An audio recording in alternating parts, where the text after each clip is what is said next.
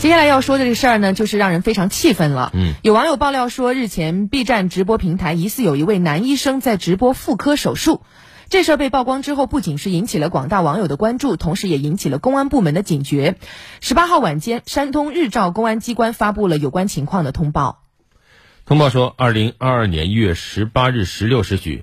日照市公安局东岗分局接群众举报，医生疑似在网上直播妇科手术片段，随即对涉事医院相关人员进行调查，于十八时许将涉事医生厉某抓获，目前已立案，案件正在进一步侦查中。东岗警方提醒，该视频图片涉及个人隐私，请广大网友不议论、不传播，违者依法追究法律责任。根据爆料的网友说，他是于一月十五号下午偶然在 B 站进入到了这个直播间。从直播间的对话当中，他得知当时是一名男性的麻醉师在给一名女患者做妇科手术时进行的直播。网友还说，在直播过程当中呢，女患者曾经询问一名在场的女医生说，现场的男性人员是不是为她做手术的医生？当时女医生说，此人是麻醉师。此后呢，爆料的网友还说，期间男麻醉师的同事。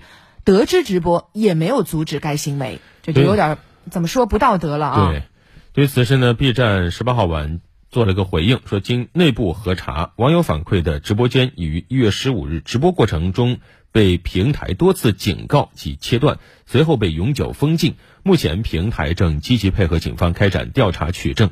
而一波未平，一波又起。随后呢，又有网友在社交平台发帖，说发现有人将大量的课堂等公共场合的视频监控画面上传到 B 站。选取的视频监控画面及标题文字等内容，甚至还有打擦边球之嫌，也引发热议。十七号，B 站在官方账号回应，接到用户举报称疑似有人使用非法手段破解摄像头，上传视频监控画面至平台。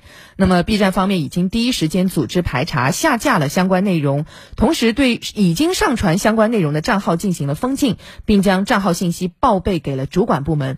后续调查正在进行当中。这个回应呢，嗯，司空见惯啊，很有这个熟悉的感觉，非常的套路。当然，这样的回应啊，网友可不买账。嗯，那对于此事呢，我们今天焦糖评论也有话要说。只为热点发声，焦糖评论。像这种视频监控啊，被乱传上去，隐私被廉价围观的这种事情。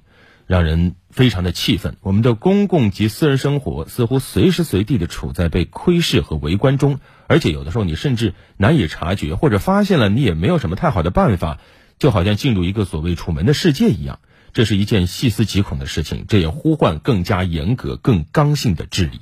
我们就拿刚刚涉事的 B 站来说，网友爆料之后呢，B 站的反应反应似乎看起来非常的迅速啊。不过等到曝光才能发现违规内容，这本身其实就存在着滞后性。对于网络摄像头黑产，不管是涉及到公共场所还是私密空间，视频平台理应有更加严格的审核把关防线，切断公开传播的链路。另外呢，对于相关黑产的打击治理，也不能够局限于传播环节，而应该深挖背后的产业链。是的，看到此事呢，我们也不禁发问：医疗隐私啊，怎么会被令人信任的医务工作者用这种直播的方式暴露在公共视野之下呢？其实，无论是相关的从业者啊，不公开患者的隐私，都是最基本的常识。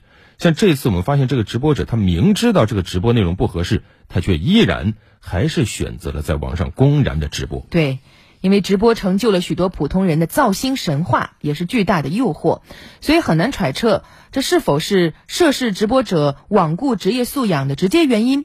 但不可否认的是，在屏社交的当下啊，屏幕的屏屏社交的当下，锚定猎奇早已经成为有些人熟谙的这种流量。很多的直播者似乎是屡试不爽，甚至将压低底线、打擦边球作为异军突起的赌注。嗯，这个事儿最让人气愤的是医务工作者居然做这种事情。医务工作者他的工作是特殊的，他的内容很大部分会涉及到隐私、个患者的个人隐私和医疗隐私啊，所以我们不揣揣测。但哪怕他是出于工作需要将病情讨论和学习内容公开，也要首先保障患者的健康安全，尊重。患者的权益要征得患者的同意才行啊！是，所以通过这件事情引起的风波，我觉得。应当促使人们对互联网隐私和内容边界的再次厘定，对吧？嗯，手术直播肯定是会引发众怒的。那么，在人人都是自媒体的当下，还需要明确一点的是，并不是所有的事都适合拿来当直播。那些基本的隐私与医学伦理，在互联网时代仍然需要强调。那些最基本的道德底线和法律红线，依旧不能被僭越。